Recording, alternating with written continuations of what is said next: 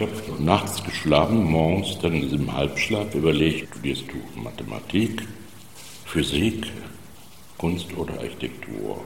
Und ich hatte mit meinem Schuldirektor, der war Mathematiker, gesprochen, er sagte, ich rate Ihnen davon ab, weil Mathe an der Uni ist sehr abstrakt. Man muss dann praktisch nachmittags mit dem Freund all diese Vorlesungen wiederholen, weil man das nicht versteht. Man muss das wirklich durchgehen. Und dann habe ich mir vorgestellt, ich wäre jetzt in so einem Zimmer alleine mit einem Freund und würde dann immer analysieren. und habe ich gesagt, nee, das, das, will ich dann doch nicht. Also ich war zwar ein Überflieger in Mathe, aber das war, stand trotzdem im Kampfverhältnis zu der Universitätsmathematik. So.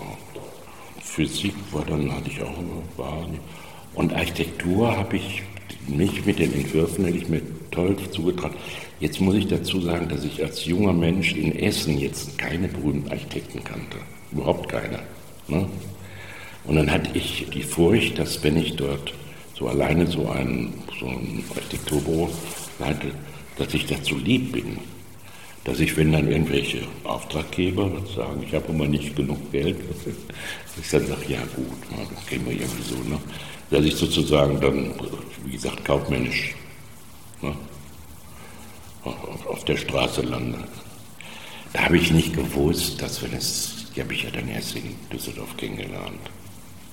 Also sehr also gut. Und später Ungers zum Beispiel, dass man auch in großen Büros vielleicht sich hocharbeitet, weil man wahnsinnig gute Entwürfe ne, oder Brücken baut. ja, und da ich in der Schule auch mal die ersten vier Jahre wahnsinnig liebevoll gearbeitet habe in Sachen Kunst, habe ich gesagt, mache ich Kunst. Und so kam das. Und dann habe ich nur, äh, weil man, äh, wie Sie auch wissen, äh, eine Mappe zusammenstellen, da hat man natürlich, ist man unsicher, weil man weiß, dass der Anspruch ist schon ganz schön hoch. Die haben damals immer, in Düsseldorf bin ich ziemlich sicher, 800 Bewerbungen gehabt und 20 Prozent nehmen sie im Schnitt. Die hatten ja so ein bisschen so 40 Lehrer Ne? So, dass so, meinetwegen, dass so vier, vier, vier junge Studenten dann immer zu den jeweiligen Lehrern, 160 Leute, sowas. Und ähnlich ist hier in Karlsruhe. Also dann war ich ein Semester, habe ich mit meiner praktisch Schulfreundin, mit der, die ich mit 18 kennengelernt habe, bin ich nach Münster, die war an der PH und ich habe dort in einem Raum gemalt, das war aber gar nicht so. Ich hatte die besseren Arbeiten, hatte ich eigentlich vorher gemacht an der Volkshochschule, hat mich ein Freund verführt, so Backmodell zeichnen. Die sind alle verkauft, also später in der Galerie. Und gut, ich habe dort bei dem Herrn, der war total nett, der hieß ja Chorhammer, das war so ein extra Raum in der Universität, warum, weiß ich nicht. Da hatten die auch noch keine Kunstakademie in Münster, die gab es damals noch gar nicht. Und jedenfalls in dem Raum habe ich, so habe ich gemalt und habe mich auch, ne, er selbst hat so genau den Fehler gemacht, ne, den ne, wo Kamm schon darauf hingewiesen hat. Man soll sich so nicht inhaltlich so engagieren. Der hat dann ne, äh, Düsenjäger gemalt, ne? So wie nach dem Motto von Gimpenberger, Krieg böse, ne? er steht neben dem Panzer, der Nikolaus, aber hat eine Route, der ist nicht Knecht Ruprecht, hat aber eine Route. Und dann, steht dann, äh, der Titel der Arbeit heißt Krieg böse. So, jetzt kommt's. Und dann hat Herr Korhammer mir erzählt, da wäre jemand in Düsseldorf, der hieß Josef Beuys und der hätte eine Arbeit gemacht mit so einem Margarinekeil auf so einem Gartenstuhl. Das habe ich ja noch nie gehört. Was ist das denn? So interessant. Und der hätte auch so ein ganz anderes Denkmodell. Äh, der würde jetzt auch sagen, jeder Mensch ist ein Künstler. So. Okay. Und dann bin ich irgendwann mal dahin nach Düsseldorf und der Johannes Stüttgen, sein ewiger Assistent, kam die Leiter runter, da war gerade das dritte Programm war bei ihnen. Die haben Aufnahmen gemacht. Der Juck war aber gar nicht da. Und dann kam der Johannes zu mir und fragte mich, was ich denn wolle. Habe ich gesagt, ich würde gerne hier studieren. Und dann sagt er zu mir, du bist genommen. Also im vorauseigenen Gehorsam vom Jupp. Ne? Und dann habe ich den 14 Tage später umgehangen, bin ich dem Josef Beuys begegnet. Da sagte er, nee, nee, nee, also du musst schon noch eine Mappe einreichen. Also so. Das war so vorauseilt von Johannes. So. Hm. Dann war ich direkt an der Akademie. Äh, das fing eigentlich an, dass der Beuys so medial auch so immer mehr sich nach außen äußerte, äh, nachdem er von einem Studenten in Aachen einen auf die Nase bekommen hatte. Interessanterweise war, ich habe den Film mal gesehen, hatte der dem gar nichts getan, sondern der hatte irgendwie, der saß wohl, das ist Architekturabteilung gewesen, saß er wohl so in den ersten Reihen und hatte irgendwas, weiß ich, ob der Konfetti oder was er da mitgekriegt hat. Also nichts Schlimmes. Weil die haben dann mit vier Mann hatten, die haben die eine Performance gemacht. Und dieses Performance-Dings hat ja eher Fostel dem Jupp nahegebracht. Das hatte er gar nicht äh, entwickelt, sondern es waren Amerikaner, Kerouac oder wie der hieß. So, aber trotzdem hatten die zu viert, waren die aktiv. Aber interessant ist, dass der junge Mann auf den Jupp einige geschossen hat, weil der wieder die, die stärkste Ausstrahlung hatte. Der Jupp hatte ja was von so einem Schaman, man sagt ja, ne, wenn der da war, war immer irgendwie so, der konnte immer so die Aufmerksamkeit auf sich ziehen. Ich kann mich erinnern, dass der Professor Deising, unser Kunstgeschichtler, eigentlich mit der Art von der Kunst von Jupp nichts zu tun haben wollte. Und dann war eine kleine Performance von Jupp in unserer Aula, in der ganz normalen Vorlesungsaula. Und da hat der ganz aufgeregt geguckt. Jupp hatte wieder einen Spazierstock aus Kupfer. Ich weiß nicht, ob das jetzt mit dem Häschen war, das weiß ich nicht mehr. Also die Frau Abramowitsch, die kann auch so die Leute fesseln. Und der Jupp konnte das. Das, kann, also das muss man ihm einfach lassen. Der hatte irgendwie, wie sagte der Blumenhändler, der auch im Ratinger Hof verkehrte, das macht der Rattenfänger von Hameln. Ich sag, der lebt. ja. Ich habe nicht diese Ausstrahlung. Da muss man also zusätzlich irgendwie was haben, dass auch, sagen wir mal, dass, dass die Leute auch fasziniert sind. Nein, ich habe nie Performances. Sie brauchen keine Ansagen. Ich habe es auch nie probiert. Bin ganz sicher. Ich hatte sogar, wo ich in, auf der Duisburger Straße da in der Brauerei in Düsseldorf gelebt habe, hatte ich irgendwie so einen Kunstkumpel, der hat halt eigentlich mein Gott, war die öde. Na? Der wollte schlau sein, war aber nicht. Ne? Ich hatte immer Kunst geguckt, also ich, wenn ich getrimmt bin, ich hatte immer als Kind, immer, wo ich auch war. Ich war zuerst meinetwegen getrimmt nach Kopenhagen, dann nach Oslo, Munk geguckt, Nikolaus Distel war in Stockholm, Museum. Ich hatte immer Kunst geguckt.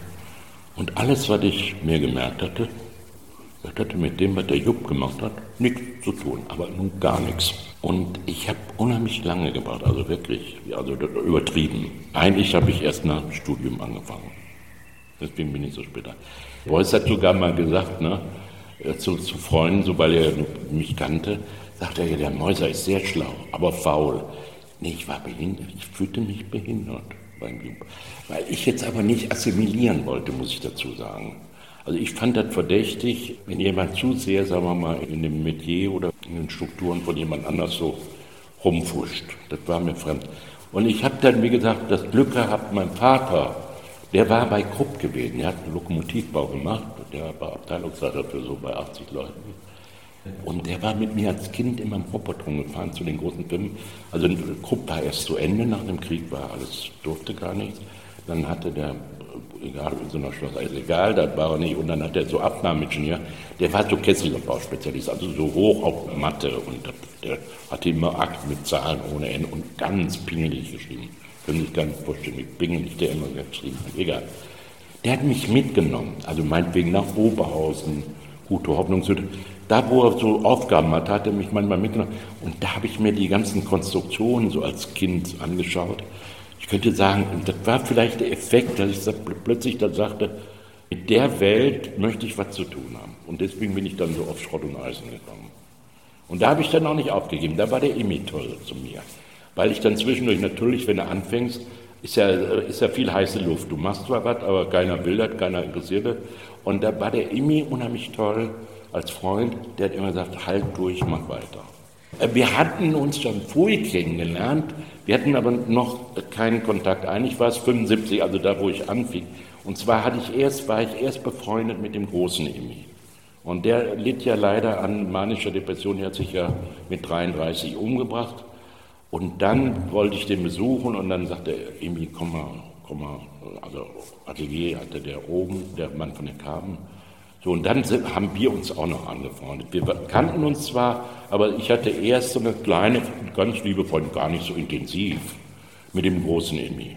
Und ich war auch mal mit ihm in so, da gab es am Welsenplatz so einen kleinen Eisladen, war ich mit dem großen Emmy. Ich kriegte den nicht hoch. Das war für mich vom Gefühl her wie jemand, der so 30 Meter im Brunnen ist, aber ich den nicht so ganz komisch, eine manische Depression. Weil seine Frau so streng war, habe ich gedacht, die wäre mit ursächlich für das Unglück. Das stimmt aber nicht, muss, da muss man fair sein. Ich habe dann Fachliteratur darüber gelesen, da hieß es, dass Leute, die das so intensiv haben, dass sie sich zu 80 Prozent Selbstmord begehen. Man die das nicht. Da ist immer ein Stoff zu wenig und die Glückstoffe. Da fehlt, ein Stoff ist immer sowieso und der, der Glückstoff kommt sowieso nicht. Und weil das nicht aufhört, geben die irgendwann mal auf. Also so habe ich das verstanden. Also das habe ich so in, in Erinnerung. Nein, die waren vor mir da. Also die muss man fairerweise sagen. Ich hatte auch den Eindruck, das ist aber nicht der Boys Schuld, sondern das sind die 68er. Da hat der Jupp nichts mit zu tun. Deswegen erinnern, das war ja meine, meine Studienkollegin, wir sind 68, haben wir angefangen. Und wir sind sozusagen mitten in die Situation gekommen, wo man sagte, wir wollen diese gesellschaftliche Veränderung. Also richtig, wie, wie nennt man das noch? Ne? 68er. Das kam erschwerend dazu, dass man da dauernd meinte, man müsse die sozialen Verhältnisse auf der Welt regeln. Ich habe 72 aufgehört, habe aber immer noch Schuldgefühl gehabt, dass ich dachte, man müsste das machen. Und wir haben das ja geschafft, äh, das wissen Sie ja, ne? äh, Feuerland und in Norwegen hatten die ja dann gleiche Löhne, das haben wir ja geschafft. Nein, das ist ein Dönenwitz. Da die gleichen Löhne, äh, Quatsch. Es ging ja um soziale Geräte, alle hör auf. Rote Zelle Kunst, da war ich auch drin. Das meine ich ja, da war ich ja drin. Da ging ja darum, um Soziale. Ne? Der Albert, wie gesagt, hat Ihnen aber wahrscheinlich Irina schon erzählt, der war so ganz seilig, war jung, hatte, glaube ich, ganz so eine Lehre gemacht, weiß ich auch nicht. Also der war noch sehr schüchtern, ganz weit weg. Ne? Und wir haben das ja uns immer da getroffen äh, mit dem Jörg Immendorf. Und mit dem Jörg konnte ich nicht. Also die Irina ja ich nicht, konnte mit dem gar nicht. Kann ich nicht erklären, das war mir nur zu selbstgewiss. Dann, weil der Jörg hat ja, ist ja auf jedes Mädel angesprungen, was es gab, so wenn ich das noch in Erinnerung habe. Und dann am Schluss leider auch dann, dass er dann noch Koks genommen hat. Also, also diese, die ist aber die ist nicht lustig. Also die ist sehr scheinbar schnell tödlich, die, als er gehört hat, dass er diese Nervenkrankheit hat.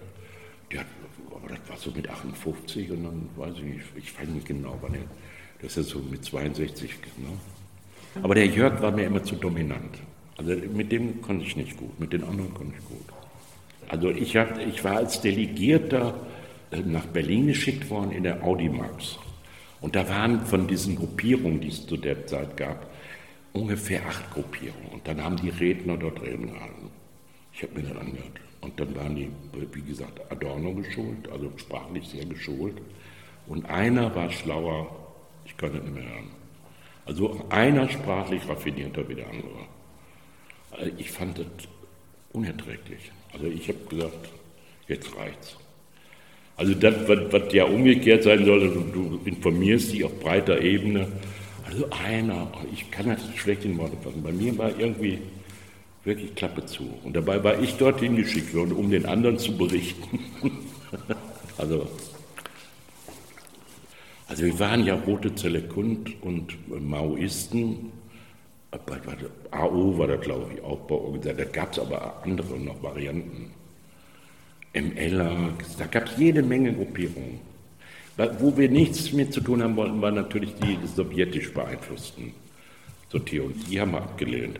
Und ich meine, da wäre auch mal ein kluger Kopf, der gar nicht Kunst gemacht hat, aus Frankfurt gekommen hat, bei uns an der Kunstakademie. Ich weiß nicht, wie der kam. Der hat dann sehr schlaue Sachen. Das war auch nicht schlecht, das war immer schlau. Also der war gut trainiert. ich habe mich eigentlich auch ein bisschen geniert, ne, deswegen. Ich habe natürlich trotzdem immer alles geguckt, mir alles angehört, aber ich fand mich eigentlich ein Versagertreffen, mein, muss ich ganz ehrlich sagen. Also ich weiß noch, dass zum Beispiel der Walter Dahn, den Sie ja auch kennen, der lebt ja in Köln, also der war dann auch so von der Ausstrahlung her, und der hatte, der hatte als Junge so ganz schön, sehr schöne der hat immer so schöne Locken. Er war dann so ein, glaube ich, ein Elvis-Fan, so wie der Johannes auch. Der hatte unheimlich schöne, einfache Zeichnungen gemacht. Wie hieß denn nochmal die, die Rosenbach oder wie hieß die? Hat die nicht Videofilme gemacht? Ich glaube, die Sachen waren gut. Und wen ich sehr geschätzt habe als Mensch, auch parallel, die mit mir studiert hat, war die Inge Mahn. Also die habe ich sehr geachtet. Die hat immer gearbeitet. Die hat immer in Gips alles mögliche. Die hat Schulklassen in Gips, den Beistuhl in Gips, die Hollywood-Schokel in Gips. Und sehr liebevolle Frau. Also wir haben uns gut verstanden. In Stuttgart einmal hat sie gesagt, ich bin Mäuser, ich bin vom Regen in die Traufe, weil die ja im Osten etwas gewohnt waren, das, was ich vorhin erwähnt habe, was ich aber schon als Junge durchschaut hatte, dass man bitte tunlichst die Finger lässt bei der Kunst, um irgendwelche Ideologien von sich zu geben. Und die hatten noch die, so etwas die Tradition, die es heute übrigens noch versteckt auch in Italien gibt, dass man erstmal so was, so eine ganz bestimmte Art, also jetzt nicht geht es um politische Haltung, sondern dass man so ganz bestimmte Handwerksformen erst lernt. Die Italiener haben dann noch, sie kriegen echt so eine Ausbildung in Freskomalerei. Das war ja, wie gesagt, äh, Akademismus gab es ja das erste Mal bemerkt, äh, intellektuell 1880 in Deutschland, dass man sagt, wir sollen nicht mehr so viel schulen, weil das nicht stimmt irgendwas nicht. Also dass man, dass man die, den Leuten immer dann, sie müssen das lernen, das lernen, das lernen und dann dürfen sie, und dann sind sie. Ne? Das hat sich ein bisschen verloren.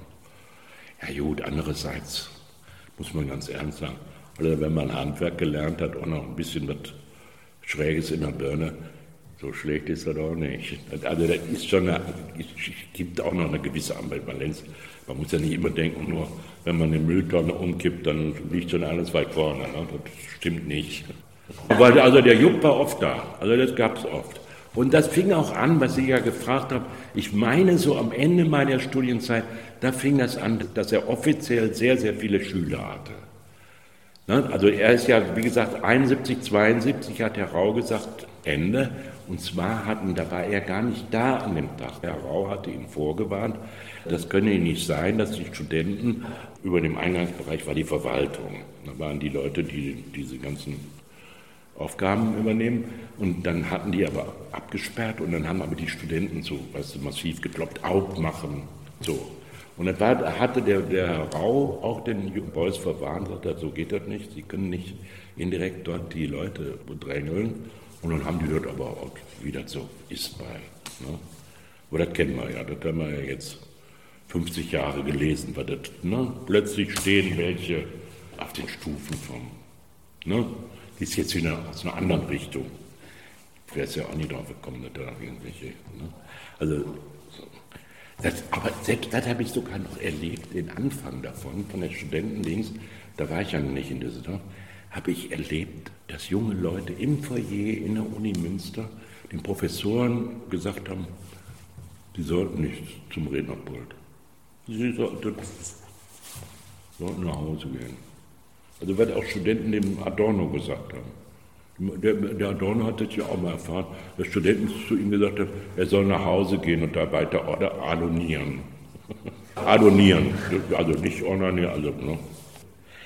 halt eben natürlich, wie, wie, wie nennt man das, wenn man so kleine, so kleine Essays schreibt, so als Ding, und dann wurde darüber gesprochen. Das habe ich ein, zwei, dreimal gemacht. Also das war toll, weil man dann, man, wenn man selbst was schreibt und die anderen kritisieren das oder sprechen mit einem darüber, das war toll, da habe ich also viel gelernt.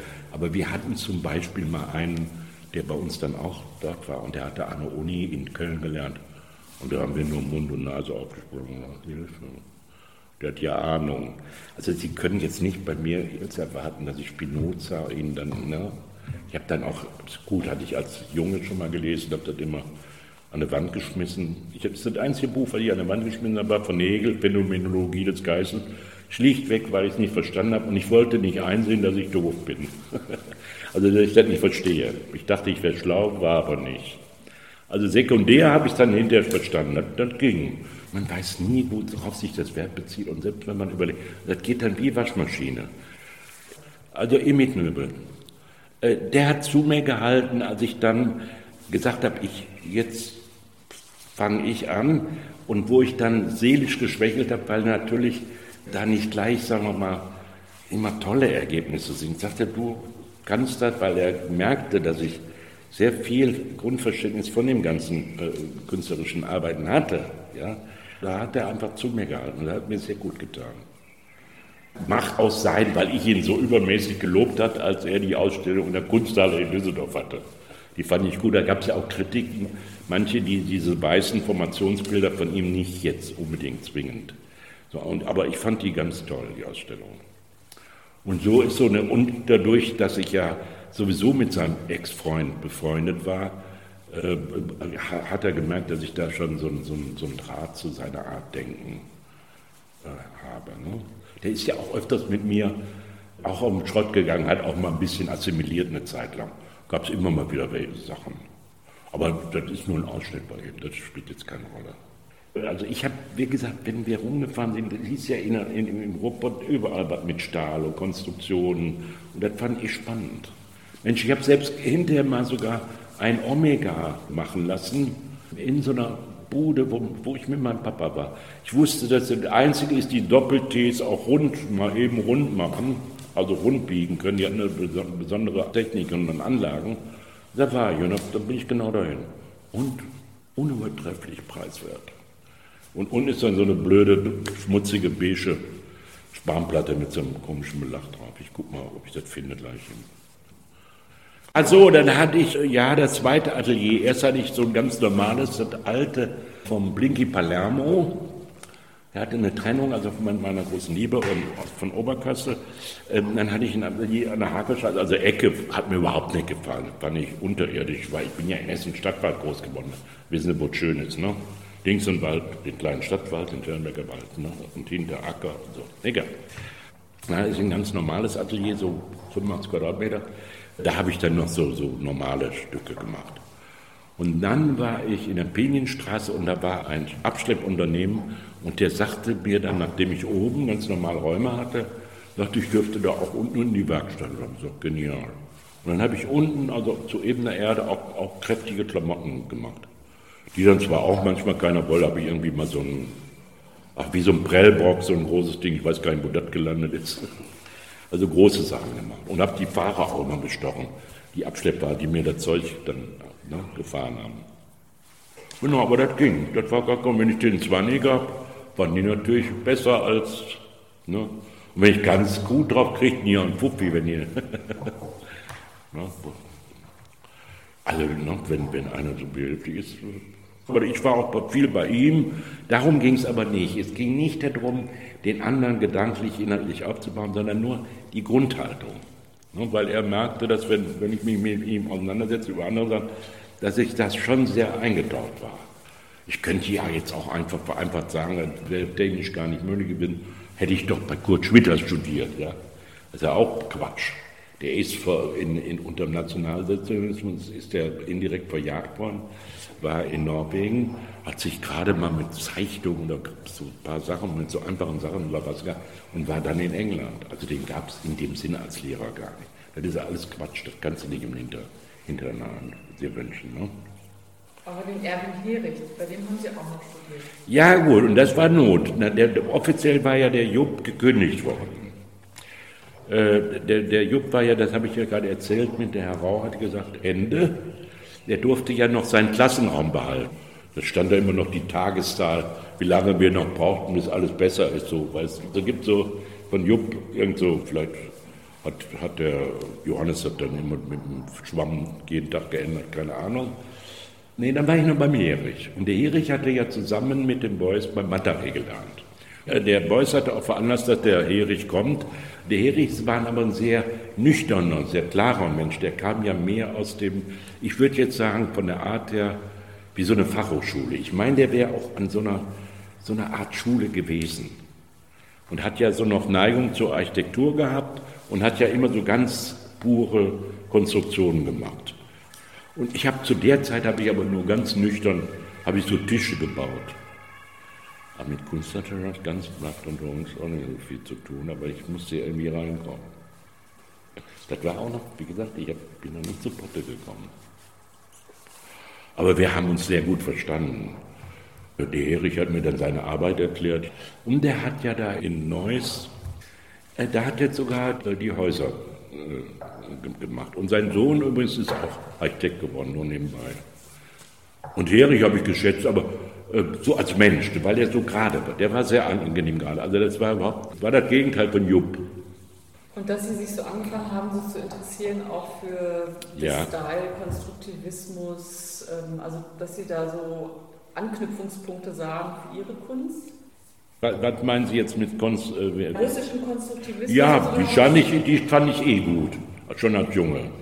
Ich war mal in Berlin gewesen, war getrennt und dann war ich in irgendeinem kleinen, könnte ich Ihnen nur zeigen auf der Straßenkarte, war irgendein so Ding und da ich, äh, waren jede Menge Zeichnungen, glaube ich, vom, oder so Kleinarbeiten von Malevich, die fand ich genial. Habe mich sogar mal mit Emi, weil er ja auch so ein Fan war von russischen äh, Suprematismus, haben wir uns irgendwie ein bisschen gekäbbelt, was denn da zu sehen. Der, der, konnte das aber gar nicht gewusst haben, was dort in Berlin, aber ist egal. Ne? Nee, da, da war ich ein Fan von. Aber da habe ich noch nicht so, da muss man dazu sagen, das wissen Sie vielleicht auch nicht so, Höhepunkt der Minimal war so 75, das wissen Sie. Und der das so äh, sehr gezielt ausgestellt hat, war der Konrad Fischer. Also vereinfacht, ne? Aber es war natürlich weltweit, gab es das, ne? Also Elsus Kelly, Donald Judd, Rainer Friedrich hat ja auch. Ne? Äh, wie, wie kommen wir jetzt da drauf? Äh, nee, so die, die fand ich gut. Sehr wahrscheinlich aber, weil die mir weniger beanspruchen, denn ich habe mir jetzt nicht zugetraut, dass ich äh, ganz im klassischen Sinne nochmal male. Ne? Das, ist so, das war weg. Ich wollte ja eigentlich Maler werden, aber das war hinfort. Also wie gesagt, es ist, eigentlich ist es so, ist so eine, so eine Liebe zu den Konstruktionen, die dem Robot gibt, die ich spannend fand als Kiki, praktisch, wenn man so will. Also eigentlich doch schon geistig, seelisch angefangen mit fünf oder sechs, sagt man ja, man sollte eigentlich da anfangen. Macht man ja immer falsch. Aber angefangen mit so für Kunst zu interessieren war, äh, war mit 13, 14, also ich war, ich bin ja ganz oft im Bonn Museum. Interessanterweise, wenn ich nicht entdeckt habe damals, war Barnett Human. Das war mir zu einfach. Da war ein weißes Bild mit so einem blauen Streifen und der kam bei mir im Kopf nicht vor. Also Mondrian ging. Habe ich noch ganz tolle Kommentare geschrieben in meinem Buch Kunst nach 45, Handtuchmaler. Da war ich noch kritisch. Können Sie sich vorstellen? Handtuchmaler.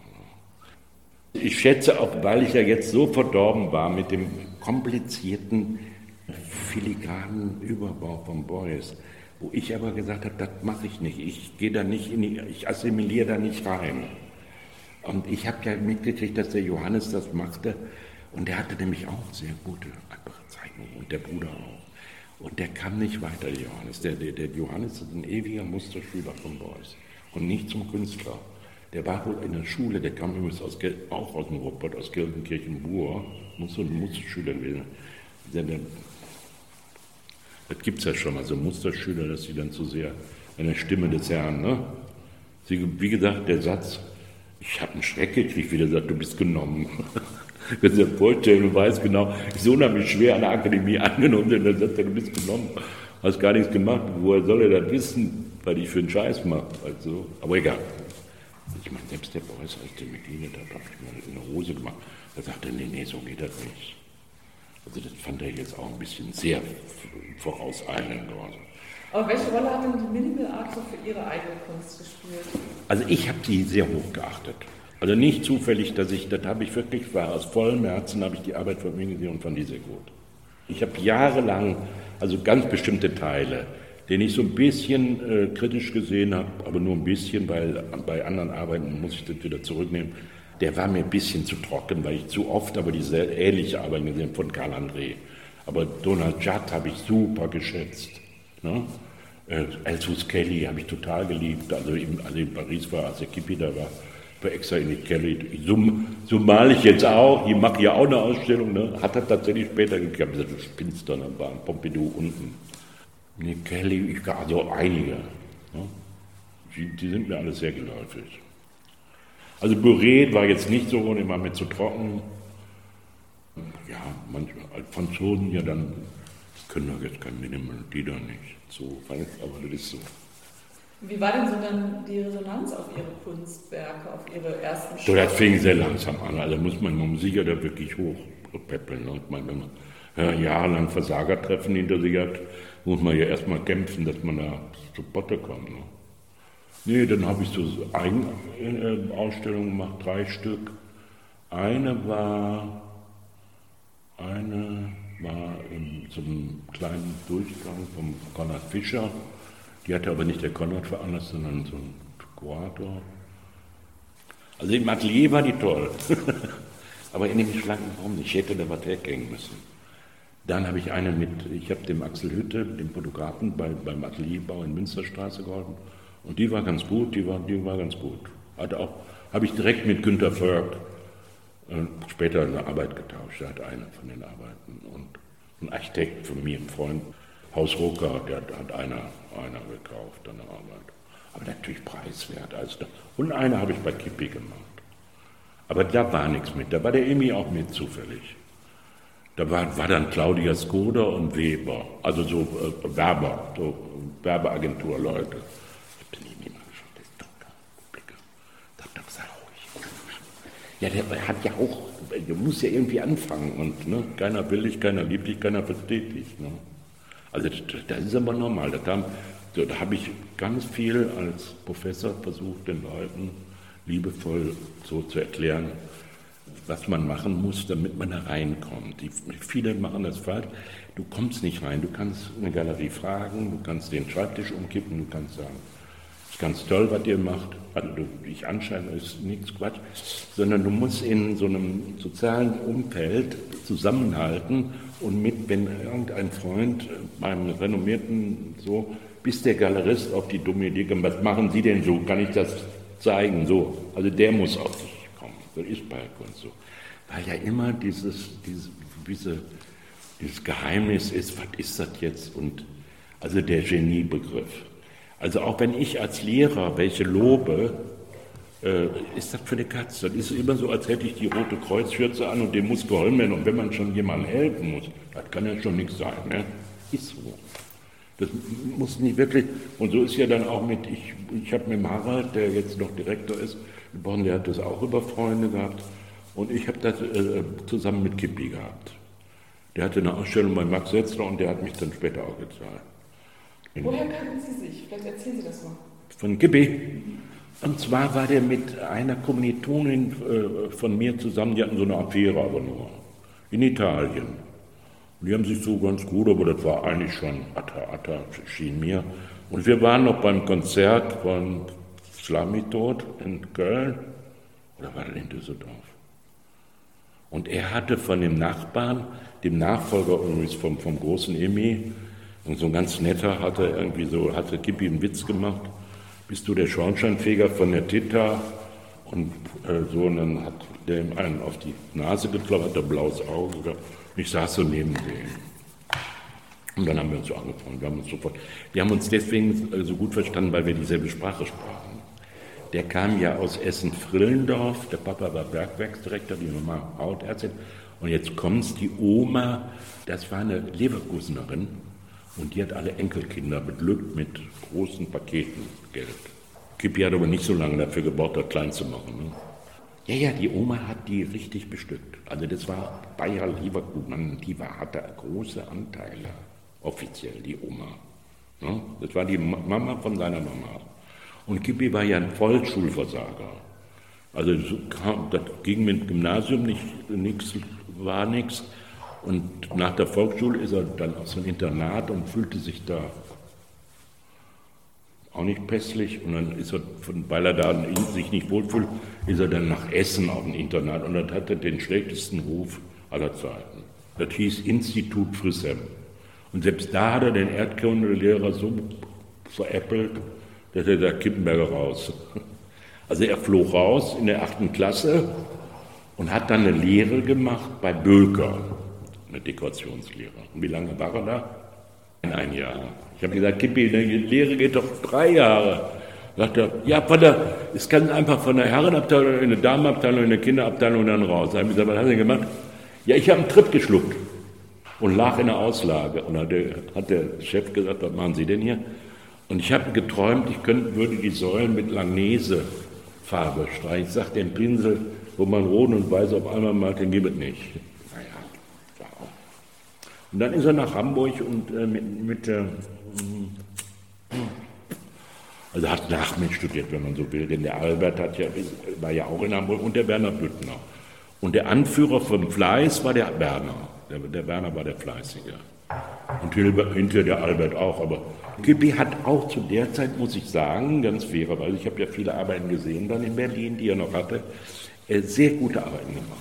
Und hat aber, wie gesagt, durch das Erbe, hat er so ne, den, wie nennt man das, Playboy. Ne? Wie ist das, der eine Millionär, der irgendwie, warte, Frauen, Autos, das und dann und den Rest habe ich verplempert. So. Also ich habe mich Autos, Frauen und versoffen und den Rest habe ich verplempert. Also ganz doofer Witz von. Hm. Hat aber Kippi nicht gesagt, sondern er hat mir, der hat sich da im SO36 und das und. Also er hatte nur äh, Späßchen im Kopf. Also dummerweise, obwohl er in Berlin gute. Und dann habe ich ihm gesagt, Kippi, hör auf mit der Scheiße, mal die Scheiße, die im Kopf hast, wieder auf Bilder. Und dann hat ihm die Uschi Welter, äh, so eine Film- und Theaterausstatterin, die ist leider tot, hat ihm so ein Atelier besorgt. Er war schon mal in Italien gewesen, aber er hatte nie dieses Villa Massimo oder so, hatte er nie, hat ihm da in der Nähe aber wieder Räume, der hat versucht, sich da auch mal so anzuschiffen, hat aber nicht geklappt, hat ihm Räume besucht und da hat er ganz toll, liebevoll gemalt. Und dann hat er den, äh, weil er das von äh, Albert wusste, dass der Albert war schon bei Max Hetzler, siehst du jetzt wieder mit der so. Und dann hat er da angefangen, hat der Max gesagt, die können vorbeikommen. Wollte er nicht. Und dann kam aber Hans-Jürgen Müller rein, sah drei, vier, fünf Bilder auf der Treppe noch und sagte, was ist das denn, kaufe ich. Und dann hat der Max die Ausstellung gemacht. So, nee, ist wirklich so gelaufen. Und der Max hatte beim Hans-Jürgen Müller gelernt, der wiederum den reichen Schwaben und auch der Familie Gesslin die informellen verkauft hat. Also Schuhmacher, ich weiß jetzt nicht alle, Karl Otto, ich weiß nicht, was die, aber die hatten hier ganz viele ne? Hauser, das hatte aber der Papa selbst entwickelt. Der war nämlich, die waren ja im Schwarzwald, haben die gelebt, in St. Georgen. Und dann hatten wir einen Ausflug gemacht in Rottweil und hat da Arbeiten, so Stahlarbeiten von dem Herrn Hauser im Garten gesehen. Und hat da einfach geklingelt. Der Mama hat gesagt, das kannst du nicht machen, das ist ja peinlich. Doch, kann ich wohl. Und dann kam Herr Hauser raus und sagte, was möchten Sie? Er sagte, ich finde die Arbeiten so toll. Ich würde die gerne kaufen. Er sagte, das können Sie gar nicht bezahlen. Dann hat der Herr Geistling gefragt, wie teuer ist sie denn? Er sagte er 100, 100.000. Sagt er, ist gekauft. so haben die sich ausgegeben. Ja, der hat ja so Erfolg gehabt. Der, der Papa Kesslin hat diese Zeitschaltuhren für Heizungen für eine Nachkriegszeit. Das war eine tolle Idee. Also, dass man eine Heizung, also Öl und Gas, dass man die nachts 12 Uhr abschalten will. heute ist das immer alles auf den Kesseln schon seit 80, so 1980 ist das auf den Kesseln. Aber das hatte der Papa entwickelt. War sehr relativ tüchtig. Also ich war auch auf die Bärbel, hat mich oft mit in die Fabrik genommen. Also, also wenn mal eine Fabrik Pico war, dann muss man sagen, und der Thomas, der, der Sohn, der ja jetzt mit meiner Ex-Frau zusammen ist, der hat die noch mehr Pico, das war aber so weit vom Pico. Also da konnten sie vom Band essen. so sauber. Mhm. Ja, aber wie gesagt, Kippi hat sich gefangen und hat dann wieder ganz normal, also so sein Blödsinn und seine Ideen und seinen Mist und so. Und das hat er gut gemacht. Muss man nicht alles gut finden. Äh, Imi konnte zum Beispiel natürlich mit dem Schwachsinn gar nicht so viel anfangen, bis er sich an den Typen gewöhnt hat, weil er sagt, der hat ja Dobbert. der hat, glaube ich, auch mal irgendwie so irgendwie Musik gemacht beim Ratinger aus Spesken. Mit irgend so, das war alles, oder so irgendwas Blödsinn von sich gegeben. Aber das habe hab, hab ich ja nicht ernst genommen. Oder hat sich, wie gesagt, habe ich ja erzählt, mit 30.000, SO36 hatten zwei Freunde gemacht. Der eine kam auch aus wohlhabendem Haus, ich weiß aber nicht mehr, was der total die Eltern, war nicht aber ein guter Typ, der andere auch nicht, hat er sich eingekauft. Und sein bester Gast war Kippi selbst. Also der, ich weiß nicht, ob Sie das SO36 kennen. Also diese Metallplatten, dann diese Kühlschränke nur und dann das Rest Spanplatte und an Schlichtheit nicht zu toppen. Und seine Zeitung, die habe ich auch noch, Zwangsbeglückung nannte das, der hatte eine Zeitung manchmal gesagt, Kippi, was soll das? Die will doch keinen, du hast doch gar keinen Vertrieb. Und dann hatte die da im, im die hatten so ein Pförtnerhäuschen da am SO6 Mal mit Eintritt, da mussten die Eintritt zahlen und seine Zeitung auch. Kann ich holen, sehr gut heißt die. Ich komme da auch vor. Und der Kippenberger, der hat zu der Zeit ja viel zusammengearbeitet mit dem Albert Öl. Ne? Vorsicht, Vorsicht, in Hamburg. Also, äh, Sie haben aber einen, äh, einen positiven, so seelisches Feedback gehabt. Der Werner war manchmal strenger und hat sich auch so, der war immer selbstbewusster, weil er mal sechs Semester Jura studiert hat, kam er sich als der einzige Intellektuelle von den äh, Schulversagern. Der Albert war, war bestimmt auch nicht jemand, der groß die Schule geschafft hat. Der ist aber nicht doof. Der Kippi ist ja auch nicht doof, nur der, also der war ja nun trotzig bis die, bis die, ne? Aber, aber Werner macht er immer, und er hat jetzt in, hat er da immer alles zusammengehalten und sehr fleißig war der Werner immer. Aber der hatte auch immer so gezielte, aber so intellektuelle Behauptungen in seiner Bildwelt. Aber dann muss ja irgendwie, weißt du, du musst ja aktiv werden, dann weiß man ja, äh, so, Emi, weil ja, der Emi war verwöhnt, er hatte relativ früh als Künstler, äh, irgendwie ist der Heiner Friedrich auf den gestoßen, selbst der große Emi hatte nicht das Glück, weil der ist dann zwar, hatte dann mal was bei René Block in Berlin, auch was Konrad, aber das hat nicht geholfen für das, was er, was, was er gebaut hätte. Donatschat, den habe ich auch mal kennengelernt. Der war vielleicht schön distanziert. Mein Gott, guten Tag und Ende. Er muss die Leute in der Kunstsalate, der auch eine Ausstellung, so angenommen haben, dass sie gesagt haben, sie bräuchten jetzt eine Woche Urlaub. Der war ja so streng mit seinen Sachen. Ich habe den trotzdem geschätzt, auch wenn der nicht groß auf mich zugegangen ist. Also beim Aufbau in Köln, in der Bismarckstraße war ich noch. Oder wenn, wenn äh, Blinky dort eine Ausstellung gemacht hat. Blinky Palermo war ja so als der war als sehr junger Mensch, also mit 26 gibt es ja. Wir haben jetzt einen dabei bei meiner Galerie, also einen Jungen, äh, der auch so erfolgreich ist. Das sind aber immer unter 1000 einer. Also das gibt so welche, die fangen an, das läuft. Also wer auch dazu gehörte, der auch so ein Händchen hatte, der war der Horst Antes. Also Palermo hatte das und der jetzt, der heißt, können, können Sie sich auch merken, Jan Zöller, so ein Junger, läuft wie Bolle. Wenn man sich das jetzt so anguckt, so retrospektiv, würde man ja sagen, die 70er Jahre, das war noch so stark konzeptueller geprägt in der Kunst und dann in den 80ern kam ja plötzlich diese Malerei. Diese wild, wilde Malerei, Sie meinen die neuen Wilden. Diesen Ausdruck hat der Herr Dr. Becker geprägt, und zwar der für Herrn Ludwig gearbeitet hat. Und zwar saß der Herr Becker, glaube ich, war das Aachen oder verwechsel ich das? Hatte der nicht da auch so ein kleine Ausstellungsräume? Und der hatte sogar auch eine Arbeit von mir. Der hatte der Ludwig beim äh, Max Hetzler in Köln, gab so eine ganze, da hatte ich so einen Laternenmast durchgesägt, so falsch rum zusammengesteckt und dann noch eine Plastikschüssel, grün, mit so orangefarbenen, stark leuchtendem Pigment. War eine Mischung aus, naja, weiß Kacke. Ach, mein schön. Und die hatte er hinter seinem Büro gehängt.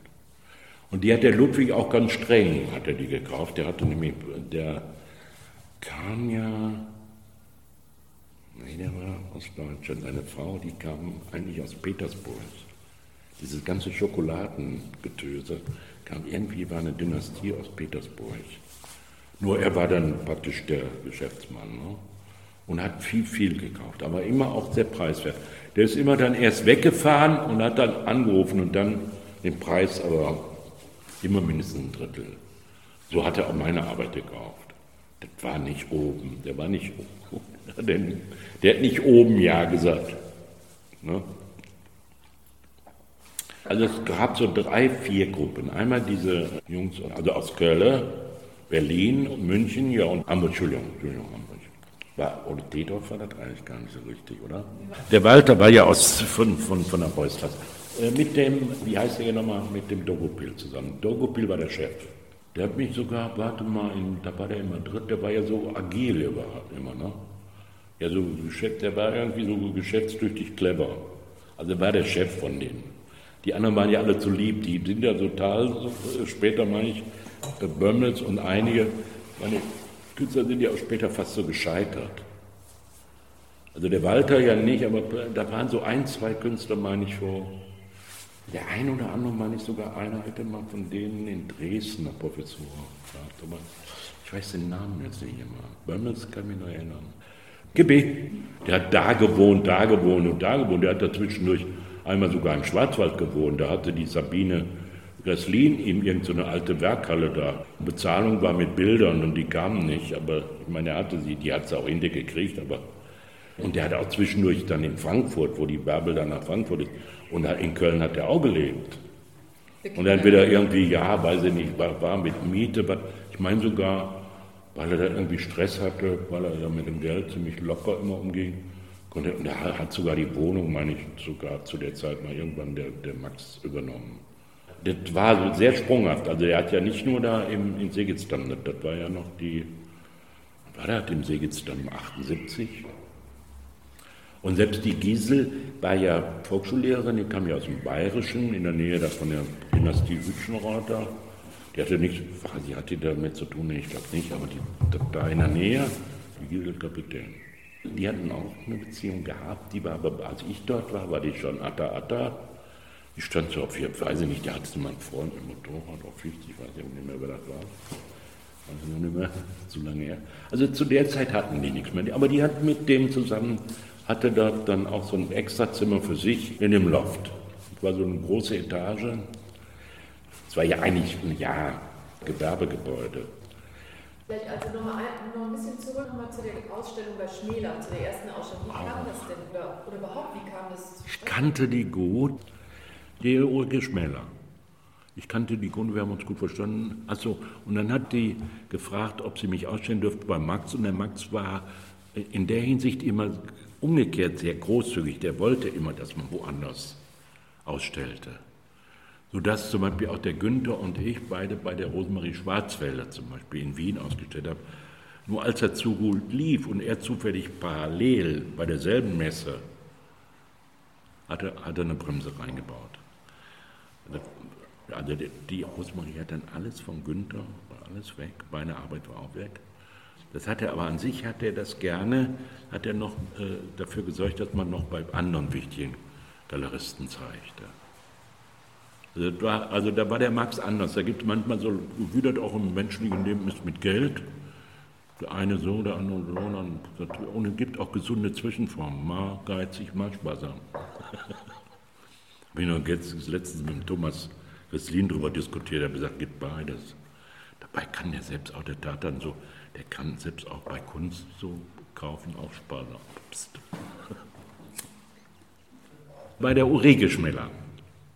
Ja, Mann, wann habe ich da erste Mal ausgestellt? Ich habe ja zweimal oder dreimal. Und einmal kam sogar der Beuys. Und ein Malerfreund von mir, äh, also Dadeus, der hat gesagt, ich gehe jetzt, der stillte ja die ganze Show. Ich sage, der stiehlt immer die Show. ich habe das gar nicht so empfunden. Ich fand das eine Ehre, dass der mal gucken war also dass der mal reinkam. Der war ja beim alten Schmäler gewesen. Das war so, das bedeutete so. Ja. Aber mit dem Hetzler waren Sie so fest unter Vertrag? Nee, das war, ist alles mündlich gewesen. Die glauben ja gar nicht, wir haben da nie was schriftlich gemacht. Du warst da und dann warst du da und dann, als der nach Berlin ging, hat er ja allen die Schraube gegeben. Allen, alle weg. Und dann hat er mit dem einen oder anderen, wo doch erfolgreich war, ja, war, gehörte auch Kippenberger dazu, auch Günther.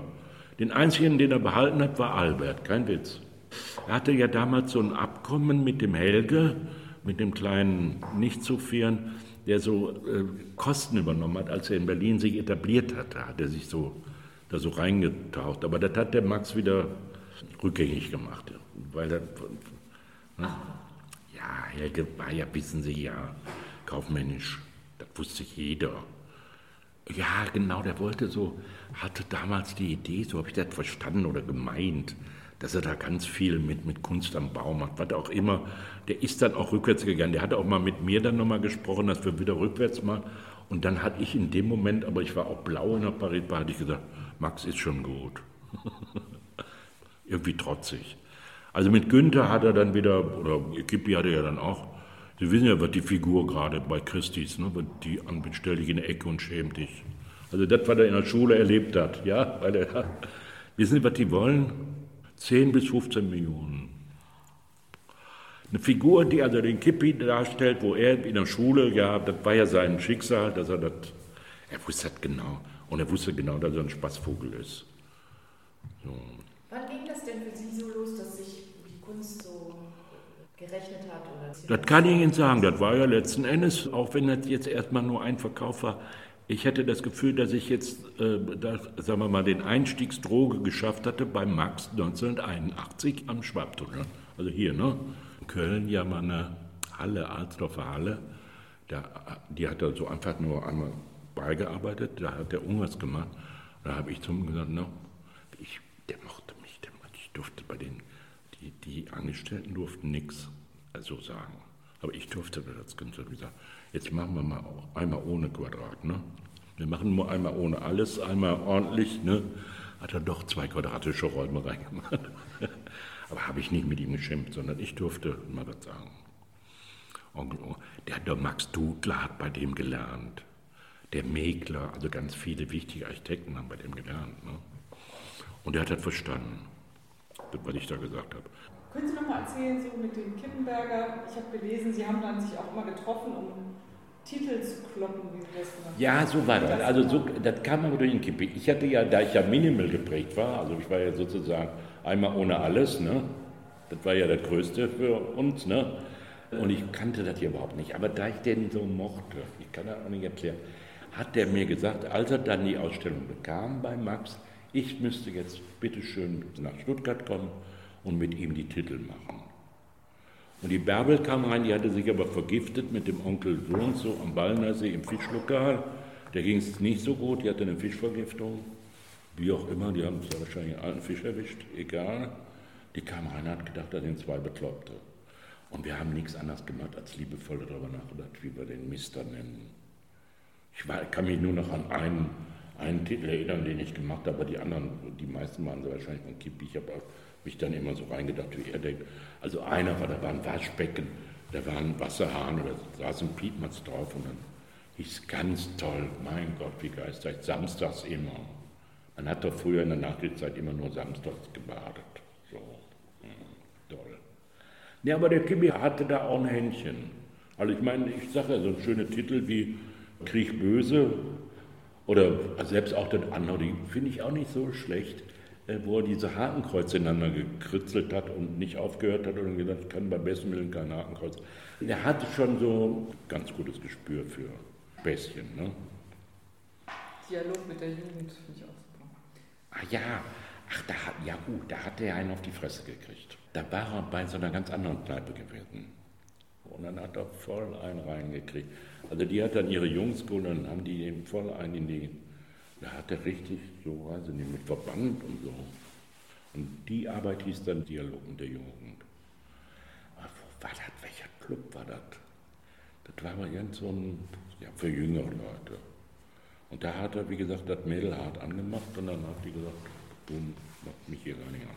Wir haben uns auch zufällig mal, als ich da in New York war, haben wir uns getroffen am Washington Square Hotel. Da war er zufällig auch mit einer Reise von einem von übrigens da vom SO36. Sind wir uns aber begegnet. Und dann hat es doch nochmal gedauert bis 85, bis dann irgendwie mal Folgeglück. Und dann ging es aber, so 85, 86, 87, 88, dann ging es. Dann habe ich auch in Stockholm ausgestellt, dann ging es halbwegs. Und gingen dann so Verkäufe eher über Galerien oder kam auch sowas wie Kunst am Bau oder so noch dazu? Ja, das habe ich auch gehabt, aber das schätze ich nicht. Das hat selbst der Beuys schon immer geschimpft. Also das verstehe ich gut. Also da diese Gespräche mit der Bundesbank oder machen Sie mir mal was für einen Garten. Habe ich jetzt noch letztens da in Heidelberg bei Herrn Fuchs, ein Sammler aus Mannheim. Der macht Schmieröle, der ist so auch Milliardär. Und auch total nett. Und dann sagt er, nee, Sie machen jetzt hier vier, fünf Skulpturen. Ich sage, ich habe aber keine, ich mache die nicht so. Ja, dann haben wir uns trotzdem wieder so lange über. Der hatte eine Arbeit gekauft und dann habe ich gesagt, okay. Um, um, erfolgreich zu sein, da gehörte mehr dazu, als jetzt irgendwie vielleicht die Galeristen anzusprechen. Das Nein, das geht nicht, es funktioniert nicht, es funktioniert. Sondern sie halten sich mit einer, mit, mit Leuten, haben sie ein vertrautes Verhältnis, mit denen, denen sie schätzen. Das ging jetzt meinetwegen in dem Beispiel, das ich erzählt habe, das ging natürlich mit dem Emmy nicht. Sie können ja nicht, äh, nur weil Sie befreundet sind mit dem Emmy, wenn er so einen renommierten Galeristen hat, dann nimmt er sie ja nicht mit, mit rein, sondern das geht um Gleichaltrige. Der Emmy war ja eine ganze Generation vor mir, der auch tüchtig und schon Zuspruch hatte. Ne? Also es geht um ihre Generation, dass sie da zusammen, und wenn dort entsprechend gute Sachen Stehen kommen, dann kommt man schon mal rein. So ist es vereinfacht. Man hat so den Eindruck, dass diese ganze Ausgehkultur damals in Düsseldorf ähm, auch sehr wichtig war. Ne? Ja, aber in Düsseldorf ging man immer schon aus, die hat auch nicht geholfen. Die können ausgehen, wie sie wollen, auch in Köln. War das für Sie wichtig, abends dann auch im Ratinger Hof zu sein? Nein, das hat ja nichts damit. Das hat man ja nur gemacht, weil einem nichts Besseres einfiel, weil man natürlich schlau war. Man ging ja nicht als äh, wie so die Vorstädter, die dann alle in die Innenstadt der Altstadt gingen. Das gingen wir Künstler ja nicht. Seitdem wir waren so besoffen, dass wir noch nachts in eine doofe Kneipe wollten. Aber wir gingen ja nicht in die Altstadt, sondern in der Altstadt, da kamen die aus allen Städten dieser Umgebung, aus Rating, aus Neuss, aus München, überall kamen die her und haben sich da die Kante, weil ja hier war ja die Kunstakademie, hier die Ratinger Straße und dann ging man da, man ging in, zum, in den Ratinger Hof, man ging in die Hühl oder ging ins Café Einhorn oder noch später war eine kleine normale Bürgerkneipe, die sich dann so ein bisschen lockerer, weil eine Dame von gegenüber hatte den auch immer noch, ging man noch ins Omejup. Der Jörg, der ging immer so in Eisbär, der ging in so, so andere Dinger noch. Der Jörg Immendorf, ja. In Köln insofern, in, weil ja Freunde dort ausstellten.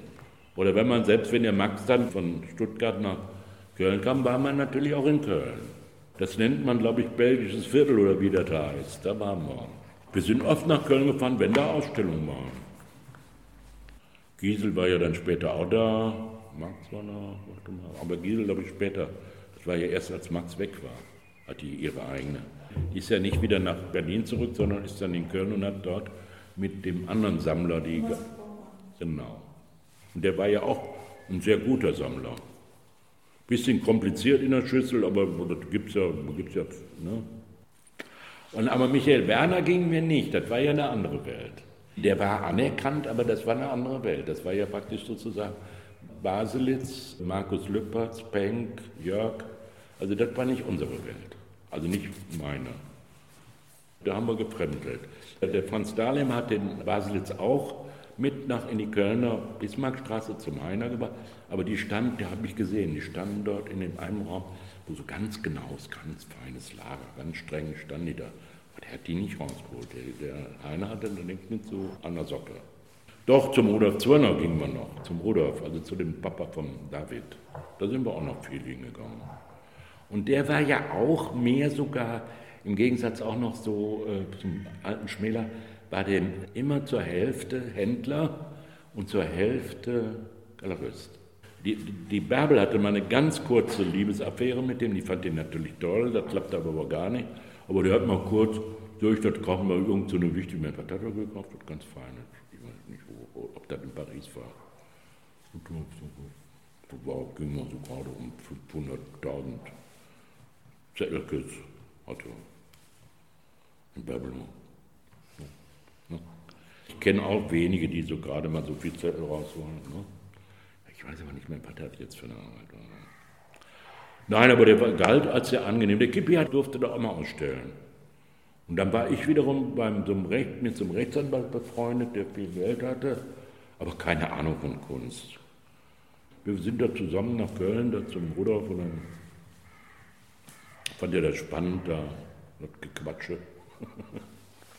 ja, ich hatte jedenfalls so das so innere Gefühl, dass dort die renommierten Galerien breiter aufgestellt waren. Also, ne, dass das in Düsseldorf zu meiner Anfangszeit sehr zart war. Das hat sich in so 90 geändert, meine ich. Das, dann gab es unheimlich viele.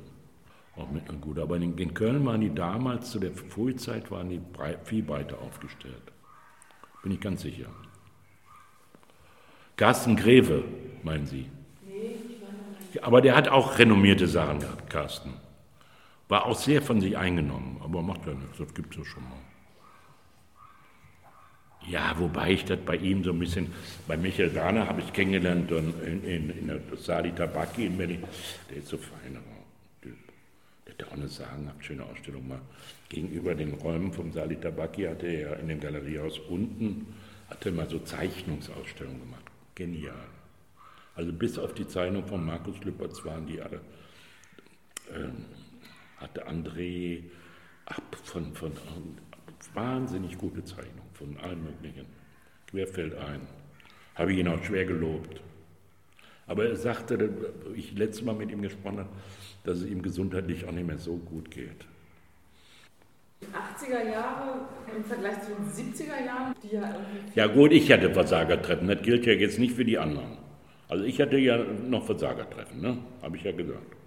Da waren schon international war natürlich überschaubarer, wie gesagt. Und dann kam, wie Sie sagen, richtig dann diese neuen Wilden. Aber wie gesagt, da sind ja einige auch, jetzt sagen wir mal, jetzt nicht, die Münchner kennt man kaum, weil ich ein paar Namen habe. Ein paar Berliner habe ich noch im Kopf, Bernd Zimmer, Helmut Mittendorf. Aber Sie sind so Ihrer Arbeitsweise treu geblieben. Sie holen weiterhin Ihre. Ja, genau. Ich mache ich mach mit Schrott und Eisen, entweder nehme ich was weg baue was dran oder ändere das so und greife da ein. Ja, ja, das mache ich. War ja der Einzige, wo ich reingekommen bin. Ich habe gesagt, ich kann jetzt nicht anfangen und ich gehe zum Stadthandel und hole mir da so schöne rechteckige Flächen und bastel mich tot, bis da was kommt. Das wird nichts mehr. Das war nicht Absicht, das ist, wie gesagt, das war mein Empfinden, aber das ist ja bei jedem anders. Ich wollte da nicht imitativ oder assimilieren, es gibt es ja schon mal, dass man in die Welt dessen, mit dem man dort lernt, assimiliert und dann das aber mal strukturell ändert. Aber so, das ging beim Jupp nicht. Dazu war der zu eigenwillig. Ich habe ja gesagt, ich habe das bewundert. Ja, aber was heißt ja bewundert? Ich habe mich gewundert, sagen wir mal so, mit dem Fettkeil am Schuh. Der sagt, ja, was macht er denn mit dem Fett? Noch nie gehört. So, ne? Also ich halte ihn schon für, für einen sehr großen Künstler und einen kleinen Flunkerkappes. ich weiß auch, wenn er aufgebaut hat, der ist um die Arbeiten rum und hat wirklich, ne, nicht umsonst, wenn Sie mal nach Darmstadt nochmal kommen, ich glaube, die ist nicht geändert worden, hatte der Stüttgen für gesorgt, wegen, wegen Renovierungs-. Äh, wenn, wenn Sie die nochmal so original sehen, wie er die, dann sind die schon toll wenn ich noch in Mönchengladbach an die Fettklötze denke. Und dann waren die da in Berlin in dem äh, Sammlung Marx, die wurden dann, hat, hat, hat, hat sich dann gewünscht, dass sie mal zusammenkommt. Und das hat der Beuys nicht aufgebaut. Das ist nicht spannend. Aber wenn Sie die Sachen in Vitrinen oder vom Jupp, das ist, das ist komisch. Der hat irgendwie so ein, ja, der hatte irgendwas. Also wir hatten so das Gefühl, wenn wo was los war, war bei uns. Und ich hätte immer so vereinfacht, aber das ist jetzt sehr vereinfacht, also das ist gemein und hinterlistig. Die intellektuelle Hochburg, also dadurch den Beuys, war Düsseldorf und der Devotionalienhandel war im Kölner Dom.